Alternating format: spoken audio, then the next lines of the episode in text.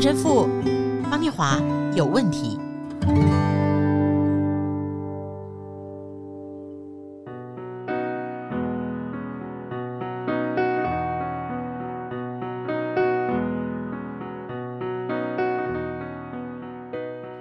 我是念华，这里是陈神父方念华有问题，跟我在一起，一起经验我的问题，也是你的问题的人是陈若石神父，名字的意思呢是像磐石一样的陈若石神父。Hello，神父。哎，大家好，我是大石头神父。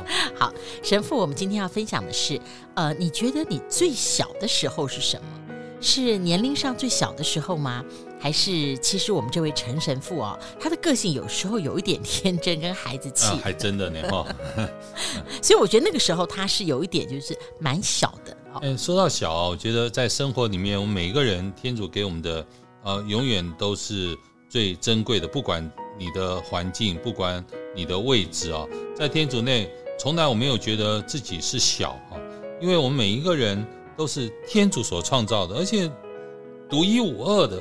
天主创造了我们，啊，世界上绝无仅有的天主创造了我们，所以，假如你是被别人所珍惜的，你不会去在意，也不会去管那大小的问题了。嗯，说得好。嗯，所以啊，我觉得真的是如此啊，我们生活中也可以有这样子的一些体验哈。OK，那我们今天先跟陈神父一起读的是《圣经·路加福音》第二十二章二十四到二十七节，这里面有小也有大，讲的还是耶稣的门徒的事，在他们中又起了争论，他们中呢在争论着谁最大。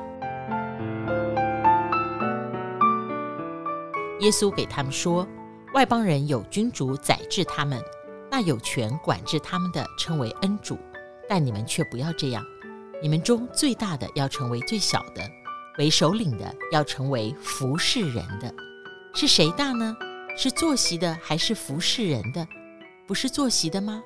可是我在你们中间却像是服侍人的。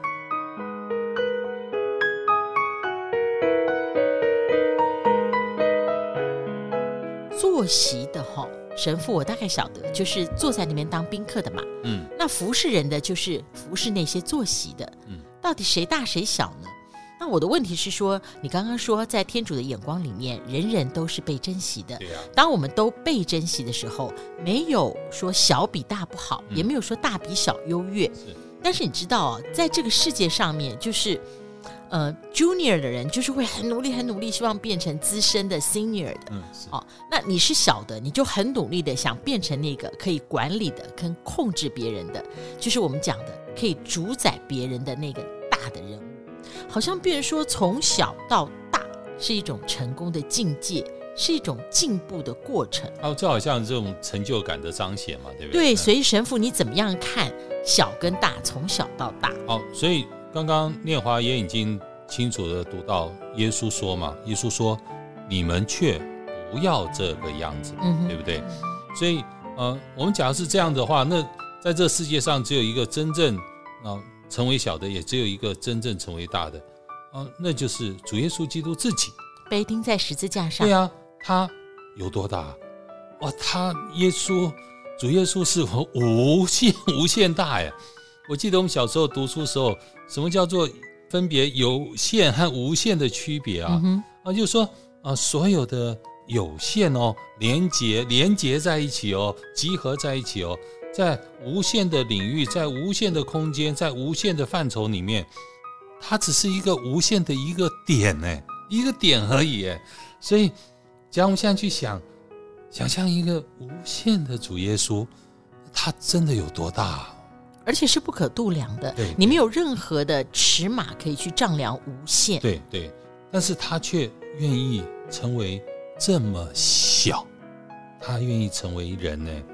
从一个无限当中，主耶稣要成为人，成为我们所有人类集合宇宙万物的集合。本来在无限大的主耶稣里面，也不过只是无限当中的一个点。但主耶稣却要成为这点当中的最小的那一个人，主耶稣成为这么小，而且他不只是成为一个一般人，他更愿意被你我为了你我被钉在十字架上。所以，当天主讲在约翰福音第三章第十六节讲的这句话，天主竟然这样爱了世界，甚至赐下自己的独生子，使凡信他的人不至丧亡，反而获得永生。这是一个无限大，却愿意成为无限小，所以大也是主耶稣，小也是主耶稣。所以，因此，当我们效法主耶稣时候呢，在我们当中，我们就不应该再去分大小，也已经没有了大小。我觉得在天主内，我们要看到这无限大变成无限小之后，我们愿意去做的，不是不应该是在这种大小的区别，而是在于我能够有什么做什么，是为了能够光荣天主，他能够真正对人最有益的事情。我愿意去做那个救人灵魂的事情，我愿意去把人带领到那无限大的神的面前的事情，我觉得这才是我们生命里面那个最大的事情。所以，当路加福音里面举出坐席的跟服侍的，我们认为服侍的人是比较小跟弱，位阶比较低。但是如果连耶稣本身他是无限大，却可以用无限小的方式来体现。那种无限大的慈悲跟爱，如果是这样的话，服饰本身其实它是一个体现的过程。嗯、对过程。那这个过程里面就没有小跟大。对。重点是你是否服侍了人。对，也是否服侍了神等等。是神父像我的生活经验的难处是说，现在我在电视公司的 team 里面已经有比我的大儿子年纪还小的年轻人，是就是刚刚毕业的，差不多二十二岁还不太到的年轻人。那我跟他们在职场上的互动，如果我用大的跟小的关系的话，嗯，其实我没有办法找到一个相处模式，嗯，所以我常常要回想到，如果今天我的大儿子他进入职场的时候，在我爱他的这件事上，嗯，我希望他如何被教导、带领跟对待。那甚至我自己如果变成他那样一个初登场的年轻人的时候，我变成那么小，那这样子的想，我差不多才可以摸索出我如何跟我的年轻的工读生或助理互动。共组一个团队，就是怎么做才能够造就他们。那用这个角度去想大跟小这件事。对呀、啊，所以我觉得很重要，就是那进入职场的人，他们最需要的可能就是一个榜样。而这个榜样，在我们今天看到的主耶稣特别提醒我们啊，我们要如何去做一个真正的管理者，或者是做一个领导者的榜样啊？那这榜样到底是用什么样的态度，用什么样的方式呢？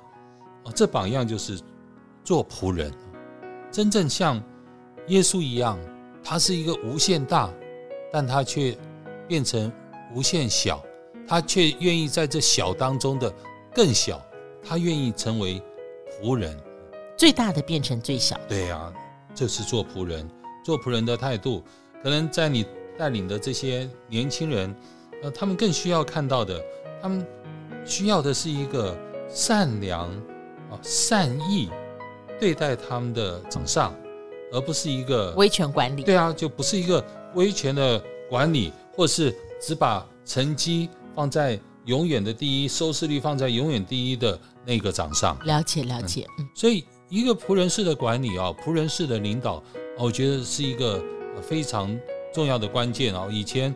大概十几年前就知道有这本书，叫做《仆人式的领导》啊，然后在畅销排行榜里面是非常的抢手啊。他有哪些特质？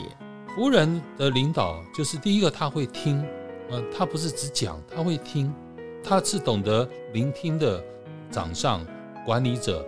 第二个，他会调整，啊，他不断的在调整他跟他所带领的团队的关系。第三呢，他不断的。是在把大家合在一起谈我们，不是只讲我要怎样，我觉得怎样，而是我们应该怎样啊？所以谈我们的话，其实这里面就没有再分大跟小，对不对？啊，对呀，啊，是，真的是，就是我们哈，是我们，那我们是共荣跟一体。对对，是是我们，永远谈我们，谈我们的好，也谈我们可能。呃，做的不好的地方，我们的失误，然后也谈我们是我们的成绩，不是我的成绩，也谈我们可能中间有一些某种程度的一些错误的地方，然后哦，第四呢，他还会把自己放下身段，然后去赞美，然后去赞美他的属下，赞美他的 team，赞美别人。他不会只看到自己的成绩哦，成绩好的时候，他不会说啊，这都因为我怎样怎样，你看都是因为我方念华怎样啊，而是因为他会去赞美这个工作团队。我哪天看到方念华有一天呃在做一个看板人物，然后他去啊赞美一些工班哦做的那些布景哦，说实话，我看到这个影片啊这一段片段。还蛮感动的，所以你在影片中说，我以后还要常常来，我看到他们好高兴哦，哦，所以你看，这就是一种赞美，所以可以带来的力量。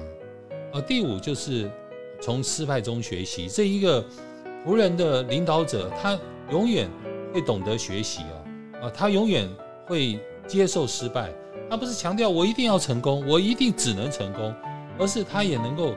愿意接受从失败中学习，我们失败就学习这失败当做一种经验啊，是我们一起啊学习的经验啊。这样做不但只是给自己的 team 一个很好的鼓励啊，这就是一个仆人式的领导的一个五个非常重要的特质啊。阿门。让我们一起跟陈神父回味今天福音里面这一句：这样，你们中最大的要成为最小的。为首领的要成为服侍人的，亲爱的听众朋友，今天你需要服侍的对象是谁呢？